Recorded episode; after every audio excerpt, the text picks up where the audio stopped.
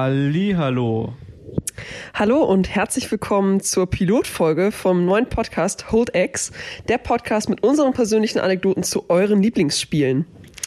Äh, mein Name ist Helen. Ich bin zarte Anfang 20. Wie alt genau, das äh, hört ihr vielleicht meiner Stimme an. Ähm, und äh, ich beschäftige mich privat natürlich schon sehr lange mit Gaming. Beruflich hoffentlich auch ganz bald, aber derzeit bin ich im Online-Marketing tätig. Und ich sitze hier mit. Atjom, ja, ich bin Mitte 20, wie man mir anhört. Ich habe gerade gemerkt, dass ich eine ziemlich gelangweilt klingende Stimme habe, aber naja, was soll's. Äh, ich beschäftige mich auch schon länger mit Gaming, auch intensiver hobbymäßig, ein bisschen in der Entwicklung mal reingeschnuppert, dies, das mal gemacht. Habe ich schon mein Leben lang begleitet und naja, dachte mal so, ja, springen wir auf den Zug mit drauf ein und machen einen kleinen Gaming-Podcast. Yay, da braucht ihr bestimmt noch einen in eurem Feed, oder?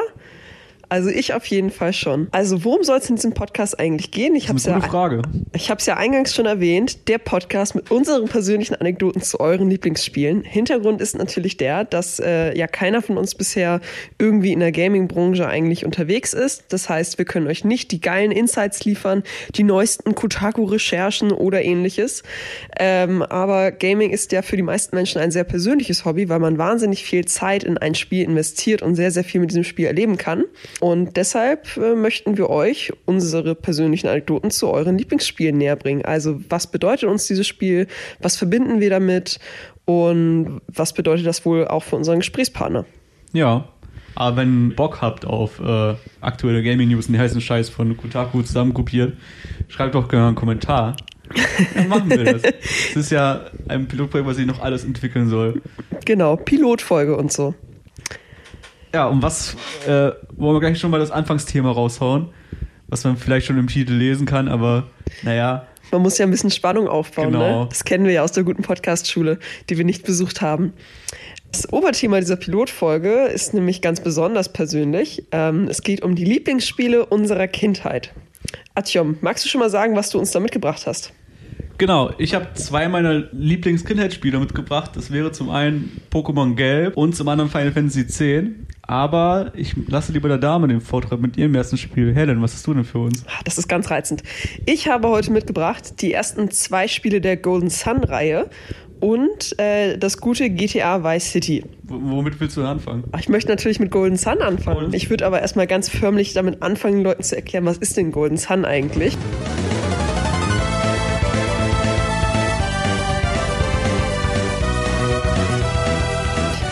Ähm, also es ist ein relativ klassisches RPG.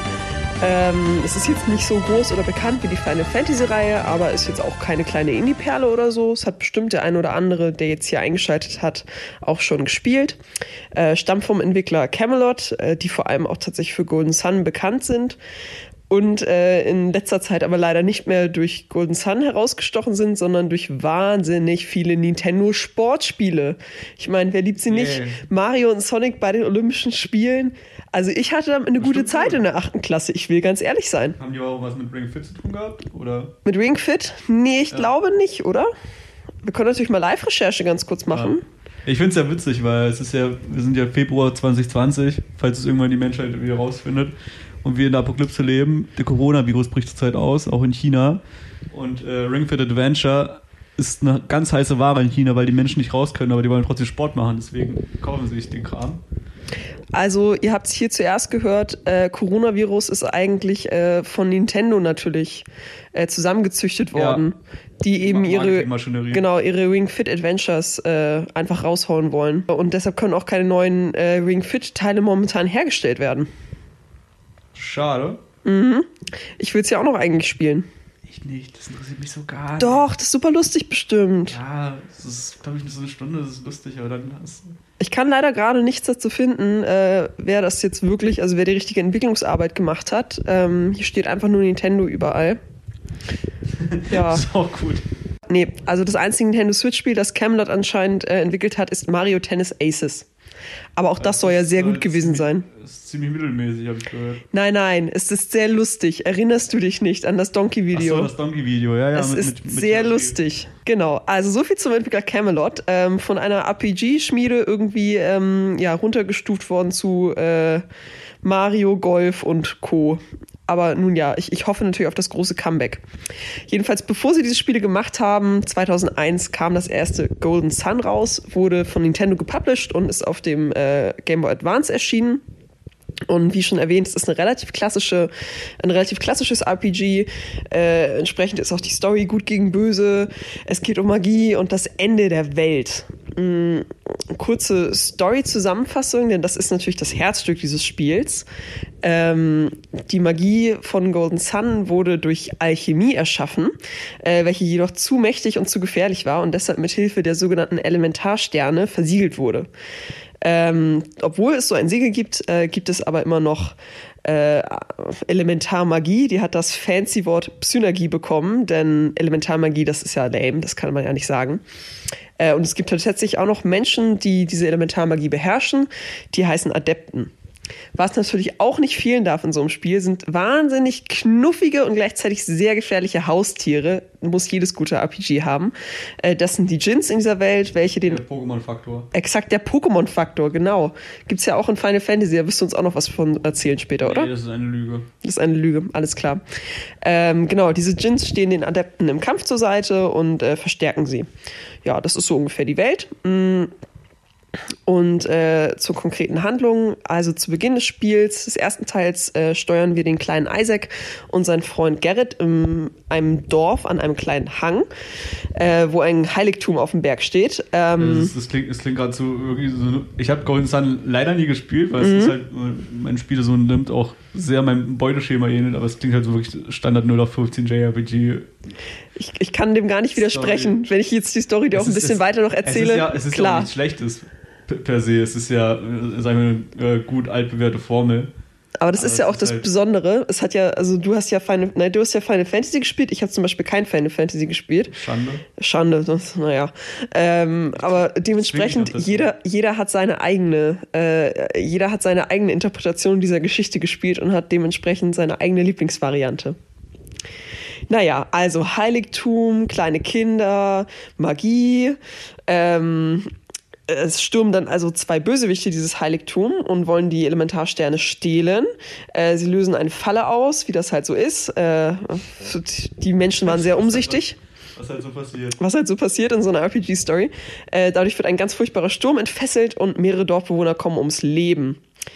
Ähm, schließlich treffen diese beiden Bösewichte noch auf unseren Spielcharakter und verprügeln den so richtig hart.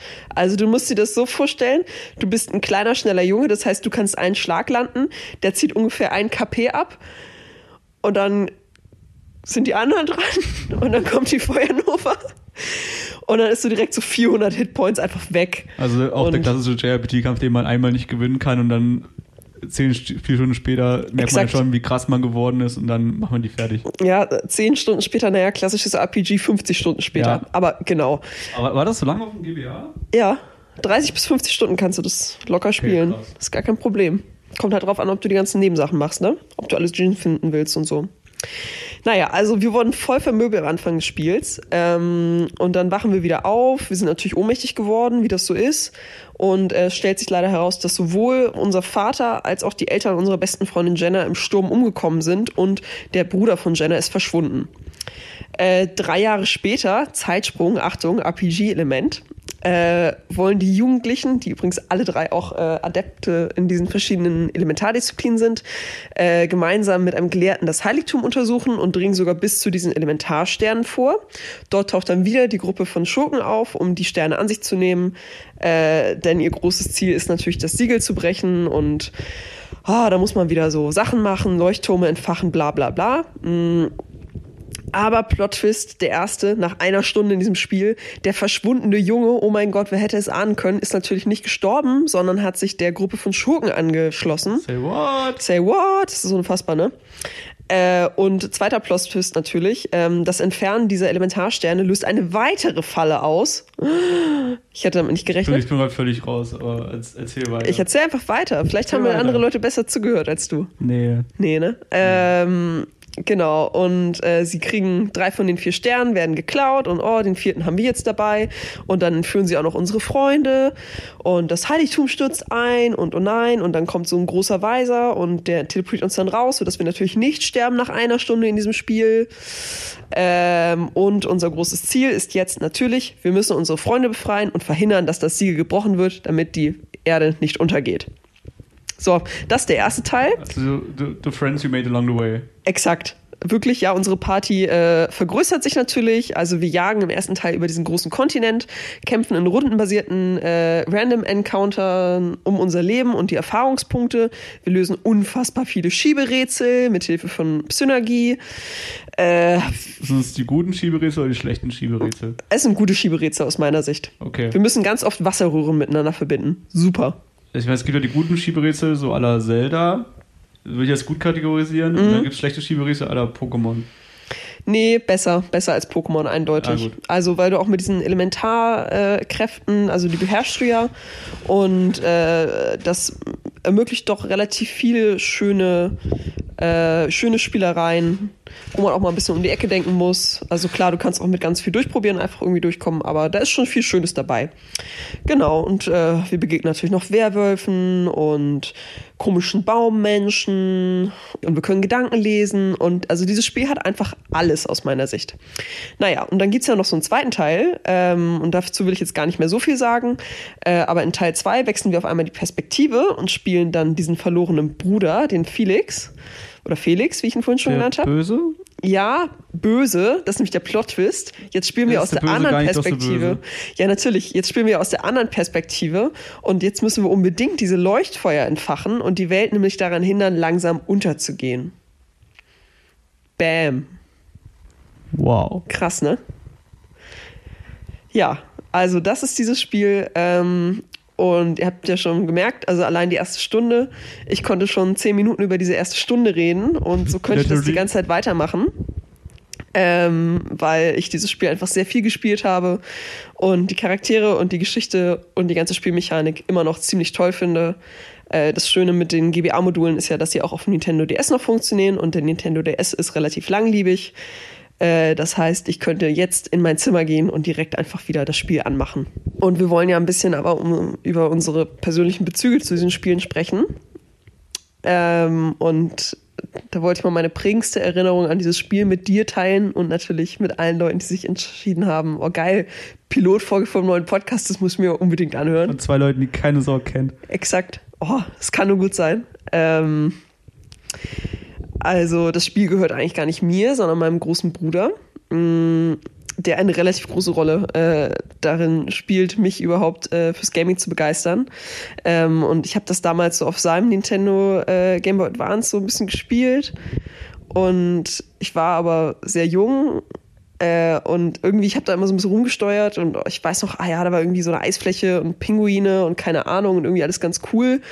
Äh, aber eigentlich habe ich natürlich gar nichts gemacht oder irgendwie verstanden und ich glaube, ich habe auch nicht einmal gespeichert, weil ich gar nicht wusste, dass man speichern musste Ja, oder das sowas. ist, glaube ich, auch eine kleine Story. Ne? Ja, fantastisch. Ähm, und dann habe ich irgendwann das Spiel wiederentdeckt, als ich gerade, als ich dann auch mal endlich einen eigenen Gameboy hatte und ähm, in meine Gameboy-Tasche geguckt habe, was ich denn noch so für Spiele habe. Und ich hatte halt die alten von meinem Bruder bekommen. Mhm. Und äh, da habe ich das wiedergefunden und dachte so, oh ja, geil, mal einlegen.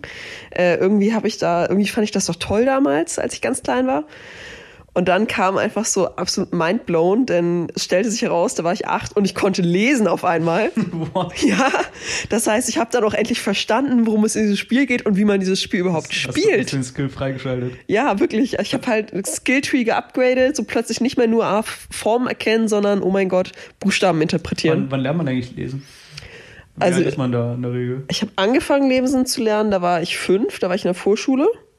Aber so, da kann man ja noch nicht wirklich lesen. Also eigentlich würde ich sagen, so wirklich lesen kannst du so ab der dritten Klasse, oder? Wie alt ist man da? Oder ist man so sieben, acht? Okay. Ja.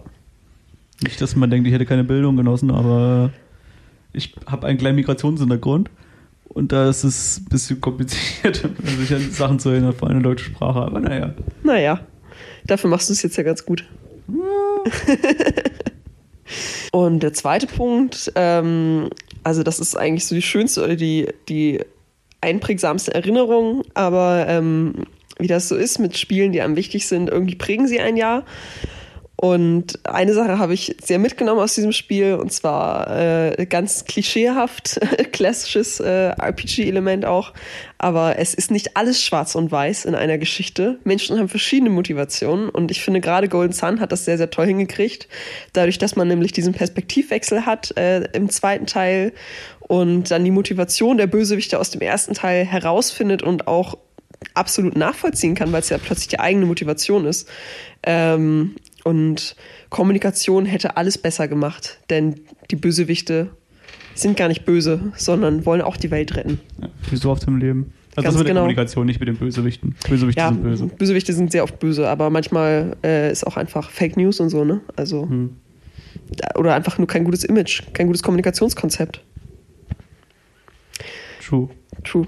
Genau, weise Worte. Das ist also meine erste Golden Sun Story. Ich bin mir sicher, ich werde noch sehr viel zu diesem Spiel im Laufe der nächsten Folgen erzählen können, wenn ich Lust habe. Hoffentlich. Hoffentlich. Aber jetzt äh, stelle ich natürlich dir, Artyom, die Frage: Was ist denn dein Spiel der Kindheit? Das habe ich äh, schon vor zehn Minuten erwähnt ungefähr. Das weiß ich, aber du kannst die Leute noch mal erinnern. Ich kann es nochmal nennen. Zwar muss man dazu sagen, ich habe so einen kleinen Migrationshintergrund in der Ukraine. Und ich war damals fünf oder sechs Jahre alt. Da kam mein Stiefvater, meine Mutter und mich in der Ukraine besuchen und hat einen einen Gameboy dabei gehabt mit Mario und Tetris damals. Und für so einen kleinen Jungen wie mich, der so quasi im Anführungszeichen ukrainischen Ghetto groß geworden ist, als so Gameboy gesehen ist mein Gehirn explodiert. Also a- alle Synapsen durchgedreht. Sowas noch nie erlebt. So, oh mein Gott. Das ist völlig, völlig krass. Aber es hat damit noch nichts zu tun. Und zwar bin ich dann, kleiner Spoiler, irgendwann nach Deutschland gekommen. Und da wurde ich eingeschult und in meiner Zuckertüte befand sich oben ganz präsent ein kleines gelbes Monster.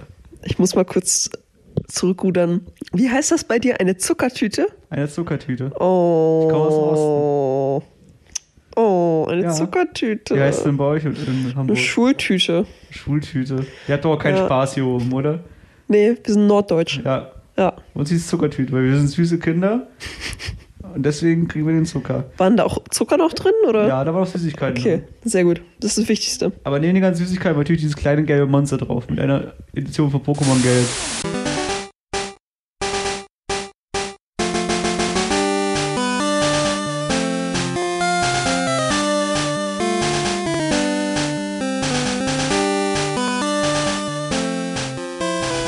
Das war für mich ein kompletter Gamechanger damals. Dass man, ich, ich kannte halt die Spiele Ma Mario und Tetris. Tetris fand ich damals so meh, ein bisschen langweilig, aber Mario war schon cool, aber dann so eine äh, in eine Welt abtauchen zu können, in der man quasi sich seine eigene Geschichte erzählen kann und äh, es erleben kann, weil Pokémon lebt jetzt, ich brauche jetzt niemandem zu erzählen, was Pokémon ist. Aber Pokémon lebt jetzt nicht von einer äh, geschriebenen Story, so die man erlebt. Das ist mehr oder weniger so die Story, die man sich im Kopf selbst schreibt. So, ey, man will Pokémon-Meister werden, man will alles fangen, man steckt die Freundschaft zwischen den Pokémon. Und es ist halt so, du machst, du machst die Gameboy an und bist so in deiner eigenen Welt drin. Und das war halt damals, als ich äh, 6, 7 war, halt völlig, boah, völlig unvorstellbar. Das Problem war, falls ihr aufgepasst habt, ich war damals kein Deutscher, ich war der deutsche Sprache auch noch nicht ganz so mächtig. Und äh, ich kann die Vokabeln speichern. Halt ganz und gar nicht. Ich war es auch von Mario gewohnt. So, hey, du musst das Ding anmachen, du spielst es durch. Und ich habe mich wirklich mein ganzes Leben lang, naja, nicht mein ganzes Leben, ich habe dann irgendwann doch schon die Vokabel speichern gelernt. Aber äh, eine bestimmt über ein Jahr lang mir gedacht, okay, du musst Pokémon, wenn du die Game anmachst, einmal durchspielen. Und dass es auch irgendwie geht. Das ist, ist ja klar. Natürlich. Das Konzept speichern war aber völlig ungeläufig. Aber naja, ich hatte dazu noch einen Cousin gehabt, der war ein bisschen älter als ich und hat das schamlos ausgenutzt gehabt. Der hatte nämlich, ähm, stimmt, das ist ein Schwein. Wenn ich drüber nachdenke, der hat sich nämlich bei mir immer mein Pokémon-Spiel ausgeliehen, hat dort gespeichert, hat da seinen Spielstand gehabt und ich wusste nicht, was Speichern ist. Ja, das heißt, ich habe immer wieder neuen Spielstand angefangen, habe diesen nie gespeichert. Das heißt, er konnte quasi immer Pokémon spielen mit seinem eigenen Spielstand, während ich halt eben immer in meinem Pokémon-Spiel immer neu angefangen habe. Arschloch. Genau, und irgendwann kam ich auf diesen Speicherknopf und dann musste ich ihm beichten, unter Tränen, dass ich seinen Spielstand gelöscht habe. Das hat mir so leid getan damals. Dabei war es dein Spiel? Aber was mein Spiel, ja. Siehst du, was ich für ein guter Mensch bin. Oh. Ja. Ja, wichtigste Frage, Artyom, äh, was war denn dein Starter?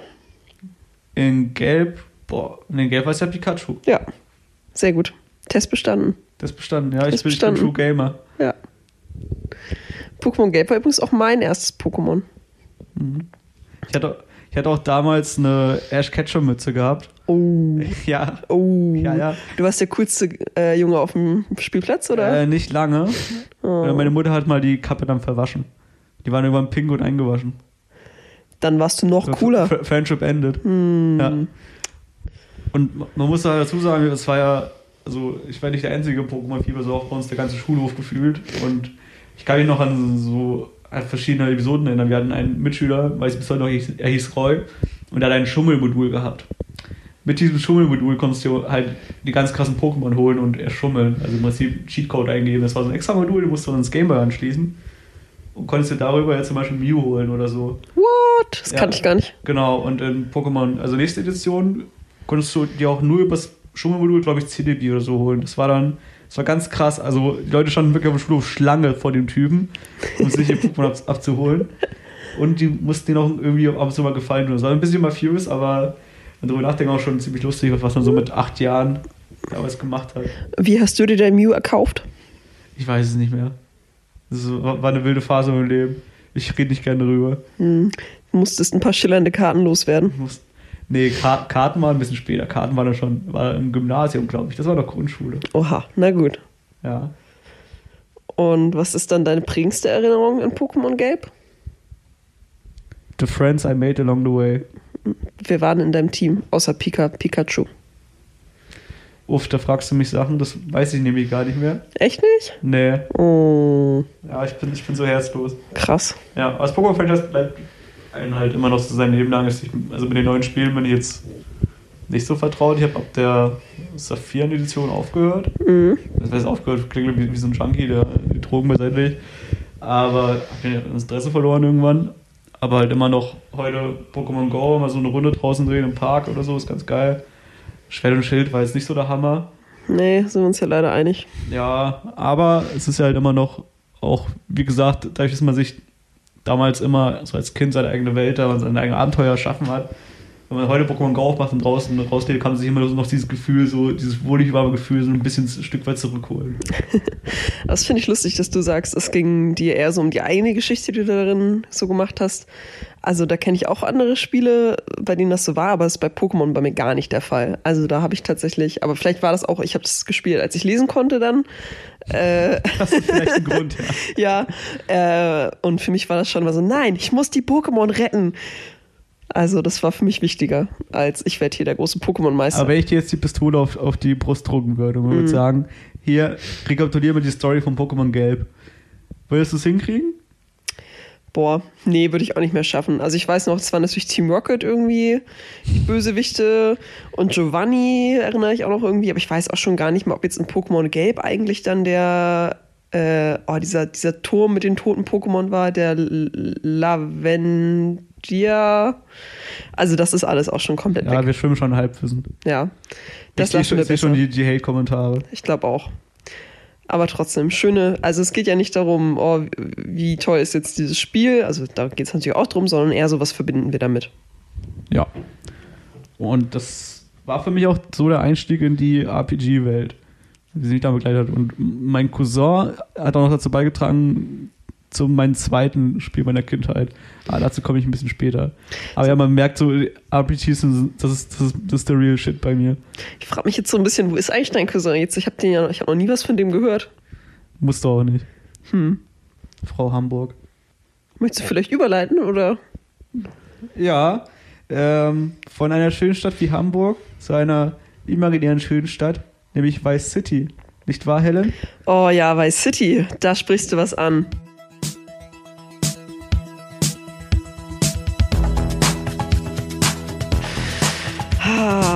Say hello to my little friend. Jetzt Laszlo! Ja, äh, das zweite Spiel, an das ich nämlich sehr, sehr, sehr, sehr schöne Erinnerungen habe, ist äh, tatsächlich GTA Vice City. Ähm, das ist nun wirklich jedem ein Begriff, denke ich. Ähm, ist natürlich von Rockstar. Äh, 2003 kam das für den Windows raus und das wird auch ungefähr der Zeitraum gewesen sein, in dem mein großer Bruder wiederum sich dieses Spiel zugelegt hat. Ich merke ein Muster. Ja, ich sag ja, der war sehr, sehr wichtig in meiner Kindheit, was so diese Gaming-Erfahrung angeht. Hm. Ja, und jetzt muss man aber dazu mal wissen, ähm, also ich sag ja schon, ich bin so Anfang Mitte 20 mein Bruder acht Jahre älter. Ihr könnt euch vorstellen, 2003 hätte eigentlich keiner von uns beiden überhaupt GTA Vice City spielen dürfen. Aber äh, obwohl meine Mutter eine Pädagogin ist, war ihr das irgendwie immer alles relativ egal. Ich weiß, ich bin mir auch nicht ganz sicher, wer diese Spiele gekauft hat, aber irgendwie hatten wir sie immer. Du hast da mit Filmen bei euch? Hm, mit Filmen? Das war eigentlich auch egal. Also irgendwie waren meine Eltern da generell. Mach, macht doch Kinder. Das ist euer Problem, wenn ihr Albträume habt. Aber ich denke. Ich vergleiche mit den Kommentaren. Ja, ich dachte auch gerade. Ich habe ganz, hab ganz schön Angst vor Horrorfilmen. Hm, naja. Hm. Also, nochmal ganz kurz. Naja, deswegen blieb mir die Enttäuschung mit It 2 aus. Gott sei Dank. Ja, habe ich It zum Glück nicht gesehen. Ja, It 2 soll ja auch ziemlich schlecht gewesen sein. Aber du hast ihn auch nicht gesehen, oder? Nee, habe ich auch nicht gesehen, aber oh. ich wäre ich wär reingegangen mit dir. Oh, oh, nur an mir ist es gescheitert. Ja. Nur ich habe dich davor bewahrt. Ja. So musst du es sehen. Ja, naja. Ähm, also, wenn ihr euch jetzt aber fragt, okay, für den unwahrscheinlichen Fall, dass, dass ihr niemals GTA Vice City gespielt habt oder irgendeins der Rockstar-Spiele, erkläre ich euch nochmal ganz kurz, warum das ein 14- und eine 6-Jährige eventuell nicht spielen sollten. Du warst 6? Ja. Oh Gott. ja. Ähm, nämlich ja ein Rockstar-Spiel, das in den 1980er Jahren in einer abstrakten Version von Miami spielt, nämlich Vice City. Ähm, wir spielen Tommy, äh, der nach 15 Jahren im Knast äh, freikommt und dann direkt einen Drogendeal durchführen soll. Der geht natürlich schief, was auch sonst. Ähm, und jetzt stehst du als Tommy plötzlich in der Schuld eines Mafia-Bosses, äh, da genau dessen Drogen abhanden gekommen sind. Mhm.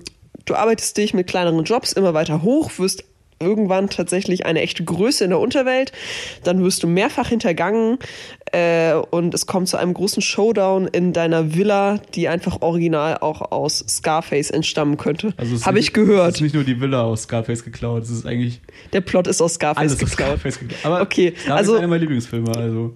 Falls ihr also GTA nicht gespielt habt, aber Scarface geguckt habt, dann ist euch auch trotzdem klar, warum eine Sechsjährige und ein 14-Jähriger das eventuell ja, nicht spielen Scarface, sollten. Scarface ist ja die ganz furchtbar geschnittene Version auf Netflix. Also die ist wirklich grausam geschnitten. Auch. Scarface ist ein wahnsinnig brutaler Film auch. Und äh, es gibt zum Beispiel eine Szene, die wurde, glaube ich, auch in dem Spiel verarbeitet. Äh, und zwar klingelt was bei Kettensäge und Badewanne. Kettensäge auf jeden Fall. Und Badewanne, ja. Es gibt, es Badewanne habe ich wohl verdrängt. Szene, da muss Tony, Tony Montana in Scarface auch ein Drohnen durchführen im Bad und äh, es kommt zu einer ziemlich blutigen Auseinandersetzung im Badezimmer mit einer Kettensäge und diese Szene wurde in der geschnittenen Phase komplett rausgeschnitten. Das sind 10 Minuten. Man sieht einfach nur in dem Film, die fahren hin, Schnitt und die fahren wieder weg. Zwischen nichts mehr. Und die sind voller Blut. Finde ich aber eigentlich ein bisschen lustig. Nee, ist es nicht. Aber einfach so diesen Schnitt. Nein. Fahren hin, fahren weg, voller Blut, alles klar. Also da kann dein Gehirn ja auch die Lücken füllen. Nee. Doch.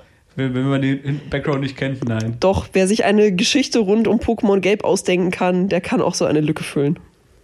Aber es wird ein anderer Teil meiner Fantasie beansprucht, äh, der mir abverlangt, okay, eine Geschichte mit lustigen Monstern, die sich alle lieb haben, zu veranstalten. Und okay, warum sind nach Drogen die alle voller Blut? Du meinst, die Pokémon haben sich alle lieb? Ja. Du hetzt die in Kämpfen aufeinander. Die, ja, die mit Flammenstrahlen schießen die sich gegenseitig ab. Ja Steine werden aufeinander geschleudert. Da werden also. Bist schon mal Fahrrad gefahren in Hamburg? Das ist genau dasselbe. also noch wurde ich nicht mit einem Flammenwerfer äh, in Hamburg malträtiert. Hm. Na, der, Sommer, der Sommer kommt ja bald, ne? Ja, dann mancher Auspuff. Ja. Ich habe schon naja. mal gefragt, wie es eigentlich in einem Pokéball aussieht. Also, also die, die, es gibt ja, ja. Die Pokémon werden ja geschrumpft, ne? Ja. Sind wir uns da einig? Das ja. ist die Theorie. Ja. Meinst du, die haben drin so ein Wohnzimmer, so eine schüttige Couch und, und, äh, und einen Fernseher? Ja, es gibt doch auch, äh, es gibt ja so verschiedene Bälle bei Pokémon und es gibt auch so einen Ball, ich bin gar nicht mehr ganz sicher, wie der heißt, irgendwie wo, nicht Wohlfühlball oder so, aber äh, da steht dann explizit, dieser Ball ist gemütlicher. Hm. Also stelle ich mir das schon so vor, so der normale, also im normalen Pokéball, da ist vielleicht, weißt du, da ist eine Hängematte, glaube ich, drin, kein Bett, weil, ne, also die Pokébälle sind ja meistens irgendwie in Bewegung und dann ist das wie auf dem Schiff, dann schläfst du in der Hängematte bestimmt besser. Äh, und wahrscheinlich hat der Luxus, ach, Luxusball ist das, glaube ich. Und der hat dann noch so ein Kissen ein bisschen da drin und das ist dann Teppichboden und so. Ja, aber alle Pokémon bis auf Pikachu, also alle gefangenen Pokémon bis auf Pikachu, leben ja im Ball. Das heißt, es muss ziemlich geil sein. Außer für Pikachu, der findet ziemlich scheiße im Ball. Vielleicht wird Pikachu seekrank. Das, was hat das damit zu tun? Na, dass er nicht im Ball sein möchte, weil ihm seekrank wird. Ich habe doch gerade gesagt, die schaukeln, deshalb hast du eine Hängematte. Ja, aber ich meine, die müssen ja unterhalten. Also sie brauchen ja irgendeine Form von Unterhaltungsmedium, wo sie ja die Zeit so rein und raus können. Na, das ist wahrscheinlich ein Pokéball im Pokéball, den sie dann so werfen können. Weißt du, so wie in Pokémon Schwert und Schild, da spielst du ja so fetch. Ja, aber, ja, aber stell dir mal vor, keine Ahnung, Pokémon sitzt drin und sein Pokéball im Rechner spielt ein bisschen WoW. Ein kleiner Raid gerade. Mhm. Aber muss im Raid irgendwie raus, oh fuck, Glurak da draußen, boah, nee, gerade gar keinen Bock. Was macht er denn da? Der muss ja immer bereit sein. Ne, dann wird er ganz schnell, lässt er sich ganz schnell besiegen. Dann gibt er sich mal nicht so viel Mühe. Ja, aber der kann ja nicht einfach so aufhören. Doch. Spiel tot. Fertig. Der muss ja trotzdem raus. Aber also ich merke, vielleicht hast du den Anime nicht ganz so viel gesehen. Denn äh, immer wenn sie eine Rast machen, dann, dann lässt äh, Ash ja all seine Pokémon raus. Und wenn er seine Pokémon zu Professor Eich schickt, dann äh, laufen die da ja auch frei rum. Also ich glaube, Hm. eigentlich soll ein Pokémon gar nicht so viel Zeit im Pokéball verbringen. Da haben mir die Spiele was anderes beigebracht. Ja, Muss, ich mich, muss ich mich jetzt wie ein schlechter Mensch fühlen. ja, du hast deinem Pokémon nicht genug äh, Auslauf gestattet. Aber kommen wir zu GTA. Shame. Ja, also meine prägendste Erinnerung an GTA ist eben äh, tatsächlich äh, dieses Backseat-Gamer-Dasein, äh, da eben mein Bruder das eigentlich mal gespielt hat und ich nur daneben saß. Äh, ich durfte natürlich nichts machen. Ich durfte nicht mal Auto fahren. Denn immer wenn ich dann doch mal Auto fahren durfte, habe ich natürlich mit sechs Jahren die Steuerung einfach noch nicht so richtig hinbekommen. Und ähm, habe dann immer diese wunderschönen Sportwägen oder dieses geile rote Sportmotorrad äh, direkt gecrashed. Ja. Äh, aber trotzdem, für mich gab es eigentlich kaum was Cooleres, als zuzugucken, wie mein Bruder sich irgendwie so ein Motocross-Bike holt und dann erstmal schön an den Strand düst, an den Rollschuhfahrenden Bikini-Girls vorbeidüst. Äh, da gab es dann so einen kleinen Parcours im Sand und dann hat er noch ein paar Päckchen gesucht und das war irgendwie, das war schon echt immer sehr, sehr cool und nach der Schule habe ich mich immer sehr darauf gefreut, dass mein Bruder zurückkommt und GTA anschmeißt. Und ähm, eine Sache habe ich natürlich aus GTA auch mitgenommen. Ähm, ich durfte es, äh, ich habe es natürlich später mal selbst nachgeholt, äh, als ich endlich auch einen Computer hatte und ähm, für eine Mission hat mein Bruder mich dann doch mal ins Steuer gelassen. Und zwar ist das die beim Einkaufszentrum, wo man dann in so einen Van steigt und äh, mit einem Modellflugzeug durch äh, leuchtende Reifen fliegen darf. Mein Bruder hat dich das spielen lassen. Exakt. Genau. Exakt. Also so die Form von, ich habe keinen Bock auf die Mission, lass ich mal meine kleine Schwester drunter leiden. Ganz genau. Und äh, auch ich hatte nach kurzer Zeit immer schon keinen Bock mehr auf diese Mission, denn äh, ich habe gelernt, dass Modellflugzeuge sich schlechter steuern lassen als ein Panzer. Der ercheatete Panzer war deutlich leichtgängiger als diese scheiß Modellflugzeuge. Ja, aber hast du dann noch, äh, sag ich mal, denselben Altersraum andere GTA-Teile noch gespielt? Mit sechs? Ja, so Oder mit 14? 6 bis, ja, 6 bis 14. Ja, also mein Bruder hatte dann natürlich auch noch GTA San Andreas. Darauf wollte ich hinaus. Äh, das würde ich aber noch mal wann anders gerne besprechen. Ähm, genau, da durfte ich auch sehr viel zugucken. Das äh, fand ich auch sehr, sehr cool. Und auch das habe ich dann später mal ein bisschen nachgeholt. Und ähm, tatsächlich, als wir dann uns gemeinsam eine PS3 gekauft haben, mein Bruder und ich, äh, da waren dann Red Dead Redemption 1 dabei und äh, GTA 4 habe ich mir dann selbst dafür geholt. Und da war er dann schon gar nicht mehr dabei. Und da war ich tatsächlich 14, als wir die gekauft haben. Oder war ich 15? 14 oder 15? Ich habe die auf jeden Fall in der neunten Klasse, habe ich die Aber ich- meinem Crush abgekauft. Ich habe PS3 komplett übersprungen bei mir, weil ich habe, das war so mein- meine Post-WoW-Zeit. Mhm. Ich hatte nämlich so mit 15. Ab 15 hatte ich so ein kleines WoW-Problem gehabt. Ein bisschen, viel, bisschen viel gespielt. Ab 15 und ab 26. Genau, und ab 26 auch wieder. Es kam von halbjahr WoW Classic raus und naja, es hat, es hat seine Spuren hinterlassen. Ja. Sagen wir es mal so. Aber dies, dir- dieser bereue ich nicht. Bei dir und bei uns. Warum? Hast du was gegen, gegen unsere stringenten Raid-Zeiten? Vielleicht. Nee. Ist, Nee, eine, nee. ist eine Lüge. Naja, also, äh, während ich mit 6 also in Vice City herumstromerte, warst du Ich war, ganz in, woanders, oder? ich war in Spira. In Spira. In Spira. Was ist das denn für ein dummer Name? Wollen wir es abbrechen? Oder willst du mich jetzt beleidigen? Ja, ich möchte, dass du mir diesen Namen erklärst. Spira, so heißt die Welt von Final Fantasy X. Ja, Spira. Ja. Kommt das von Spirale oder ja Spirit Spiral oder? of Death. Das ist nämlich alles ein bisschen philosophischer hochgegriffener. Klar, erzähl mir mehr.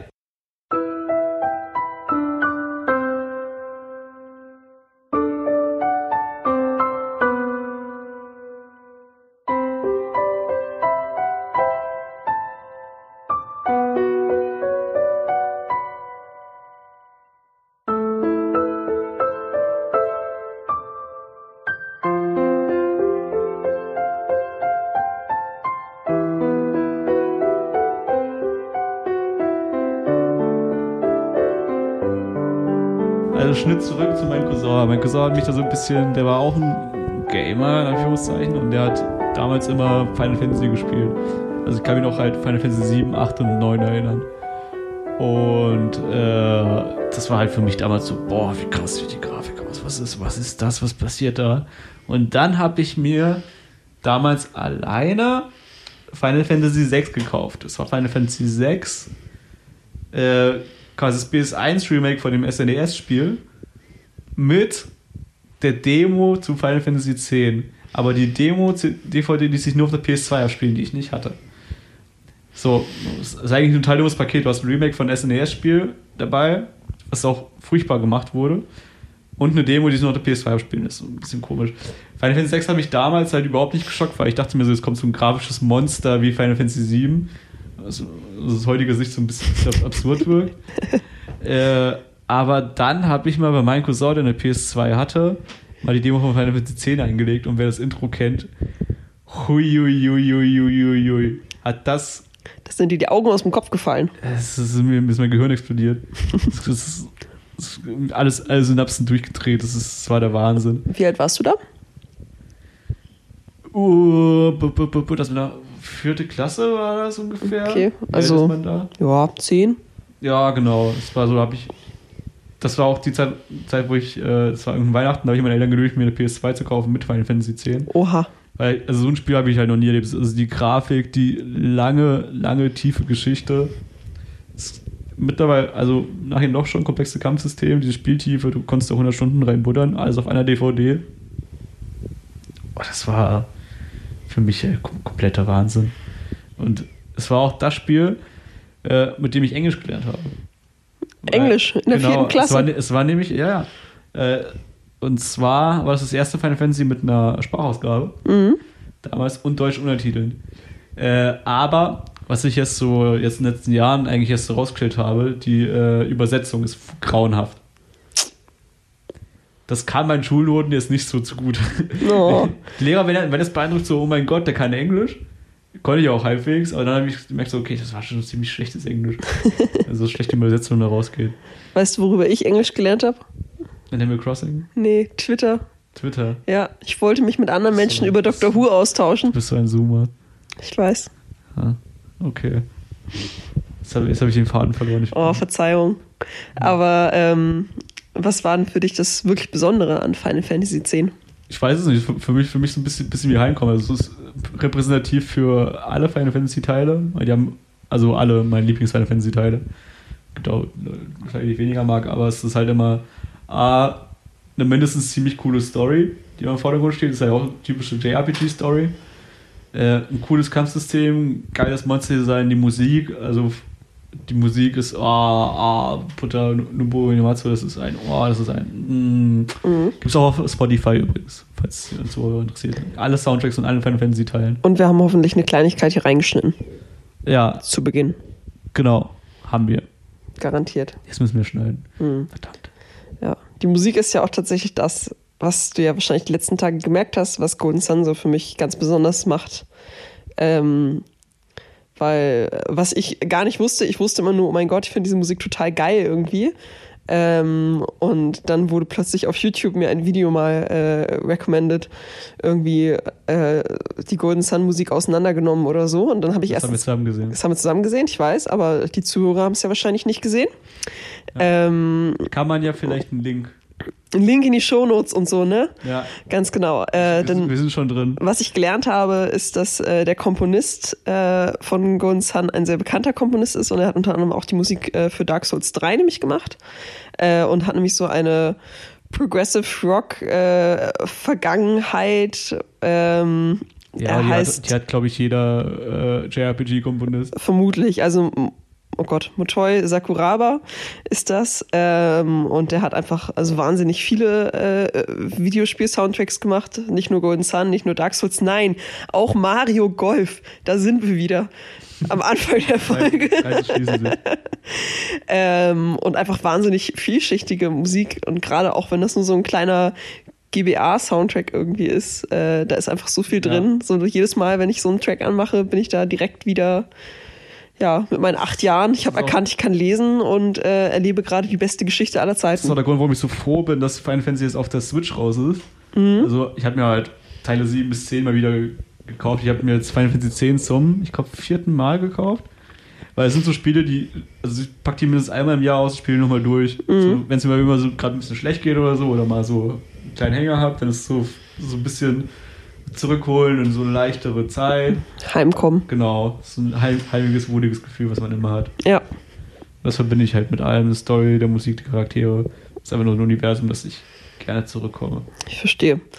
Äh, und was ist so dein Learning aus Final Fantasy X? Nee, es ist einfach nur, also mein Learning aus Final Fantasy ist einfach nur halt, wie krass das Medium insgesamt sein kann. Also, dass man so Story, Grafik, Technik, alles in dann so ist so ein Monster aus Spiel, was für die Final Fantasy-Reihe auch noch bis, bis heute steht. Also wirklich diese monumentalen RPGs. Ja mit 15 haben die eigentlich wieder ein gutes Spiel gemacht, aber so wirklich die Teile, äh, eigentlich einschließlich alle bis 10 sind wirklich Meisterwerk auf allen Ebenen. Die war schon damals technisch ihre Zeit voraus und das hat mir gezeigt, so okay, das ist so ein Benchmark für das können Videospiele, was leider so ab, ja, ab den 10er Jahren leider nachgelassen hat. Hm. Aber ja, Mal schauen, wie sieben jetzt wieder wird. das Remake, ja, ich bin, also ich habe bisher alles gesehen, der Trailer war, ist alles viel zu gut, um wahr zu sein. da, da muss irgendwo der, der böse Drops sein. Ich kann mir so vorstellen, weil die, also man hat bisher nur Spielszenen aus dem ersten Teil gesehen, aus der ersten Stadt Midgar. Und also wenn man das, ich glaube, wenn man das streckt, kommt man auf acht Stunden hin. Und ich glaube, das Remake wird ziemlich, ziemlich kurz. Wir wollen jetzt auch mehrere Teile machen. Also, die, ich weiß nicht, wie sie es vorgestellt haben, wie wir es in mehrere Teile machen, aber wenn man jetzt halt mal die Länge von Midgar nimmt, dann ist es, sage ich mal, auch, glaube ich, das erste Drittel der ersten CD von drei CDs, die es damals gab. Es werden das so acht oder sieben Teile und es ist ja jeweils ein Vollpreisspiel. Ich verstehe ehrlich gesagt gar nicht, also das Spiel ist ja schon eine Weile in Entwicklung und ich verstehe nicht, äh, so sie haben das ja quasi ganz neu gemacht. Also warum das denn so kompliziert ist, quasi. Warum, also warum das denn jetzt schwieriger ist, als ein ganz neues Spiel zu machen. Äh, es ist fucking groß. Also fucking groß und divers. Ja, aber Red Dead Redemption 2, Ja, Red Dead Redemption 2, das war wie lange in Entwicklung? weiß ich nicht, sechs, sieben Jahre? Länger. Sie haben dann nach Red Dead Redemption 1 um angefangen, glaube Haben ich. sie direkt angefangen, ist die Frage. Ja, es sind halt schon, schon seine acht Jährchen, glaube ich. Und du hast halt, klar, die, die Vorlage dazu, aber die, auch die Set-Pieces und alles und die Assets, die gebaut werden müssen, die sind nochmal viel, viel, viel schichtiger als jetzt bei Red Dead Redemption. Da hast du ja das feste Thema Western und da hast du mal äh, ein, ein schmuddeliges Western, ein trockenes Western und ein kaltes Western. Ist aber was ja bei Final Fantasy hast du eben diese äh, alte Franzstadt Midgar, da hast du normale Wiesen, du hast äh, einen Eispalast, du hast teilweise auch noch äh, Szenen in einer äh, äh, Inka angehauchten Umgebung. Also da muss so viel gebaut werden. Das ist auch insgesamt eine viel größere Welt. Und ich glaube nicht, dass es in Open World gemacht wird. Das wäre mir jetzt auch gar nicht so schade. Aber ich bin sehr gespannt, wie wir es hinkriegen. Und ich, also von dem, was man von den Trailern gesehen hat, so alles Bombe, aber ich bin auch sehr auf die äh, Ausführung gespannt. Also ich habe gerade mal kurz nebenbei geguckt und ja, Red Dead Redemption war tatsächlich äh, acht Jahre in Entwicklung. Ähm, aber ich, also ich finde trotzdem, also gerade wenn man sich anguckt, wie krass der Detailgrad und eben auch die Grafik und so weiter in Red Dead Redemption ist und ich glaube allein Konzeption und so weiter wird ja unfassbar viel Zeit schon in Anspruch genommen haben. Ja, aber du musst, du musst ja dann bei, bei so einem Remake von, von Final Fantasy musst du halt auch alles im Endeffekt neu konzipieren. Klar, du hast die Figuren, du hast die Story jetzt vorliegen und wie es aussehen sollte, aber dann musst du ja trotzdem, keine Ahnung, der Hauptcharakter, dann machen auch wieder ein paar Leute ihre, so 20 Leute ein paar Modelle und stellen das vor und dann wird mhm. dann auch wieder runtergehen. Also es ist schon mehr Arbeit, als du denkst. Nö, das glaube ich gar nicht, dass es mehr Arbeit ist, als ich denke. ähm, aber ich, also ich persönlich denke trotzdem, dass das äh, nicht nur acht Stunden sein werden für einen Vollpreis. Ich glaube, das kann man sich heutzutage nicht erlauben. Wenn man Final Fantasy VII Remake drauf hat, glaube ich schon. Wir werden sehen. Da kommen Leute wie ich an kaufen das für, für 60 Euro. Wir werden sehen. Gut. Ich glaube, wir haben jetzt auch eine gute Zeit erreicht. Ich entschuldige das Knarzen. Das ist mein 1000 Jahre alter Bürostuhl, aber wir haben jetzt auch knapp 50 Minuten erreicht. Wir schneiden noch ein bisschen was raus, hoffentlich. Nein. ähm, möchtest du noch was zum Abschluss sagen? Ja, wie, wie hat es dir gefallen insgesamt? Das ist insgesamt? dein erstes Podcast-Projekt. Hm. Also, ich finde, da ist noch äh, einiges an Verbesserungsbedarf, was Struktur angeht. Ja. Ähm, aber insgesamt äh, ist es doch leichter als gedacht, so am Stück zu reden und so ein bisschen so einen Fluss aufzubauen. Äh, und ich finde, das war ein schöner Dialog mit dir. Ja, hat mir auch sehr viel Spaß gemacht. Ich danke dir für deine Zeit und ich hoffe, dass wir in Zukunft äh, noch tiefer in unsere liebsten Spiele eintauchen können. Okay, das, das reicht nur als Zurückschicken. Und ja, vielen Dank an unsere Zuhörer, die es hoffentlich reichlich gibt. Zahlreich, Zahlreich. in Scharen sitzen sie vor den Empfangsgeräten. Ja, nächste Woche könnt ihr Refresh, schon auf, auf, Refresh, Refresh. Wann kommt die nächste ja, Folge? Nächste Woche könnt ihr schon auf Skillshare einrichten oder Raid Shadow Legends, VPN Nord. Wir werden sehen. Naja, gut. Vielen Dank für eure Aufmerksamkeit. Habt eine schöne Restwoche und ciao. Und sagt uns gerne, was wir noch verbessern können. Lasst einen Kommi da. Tschüss.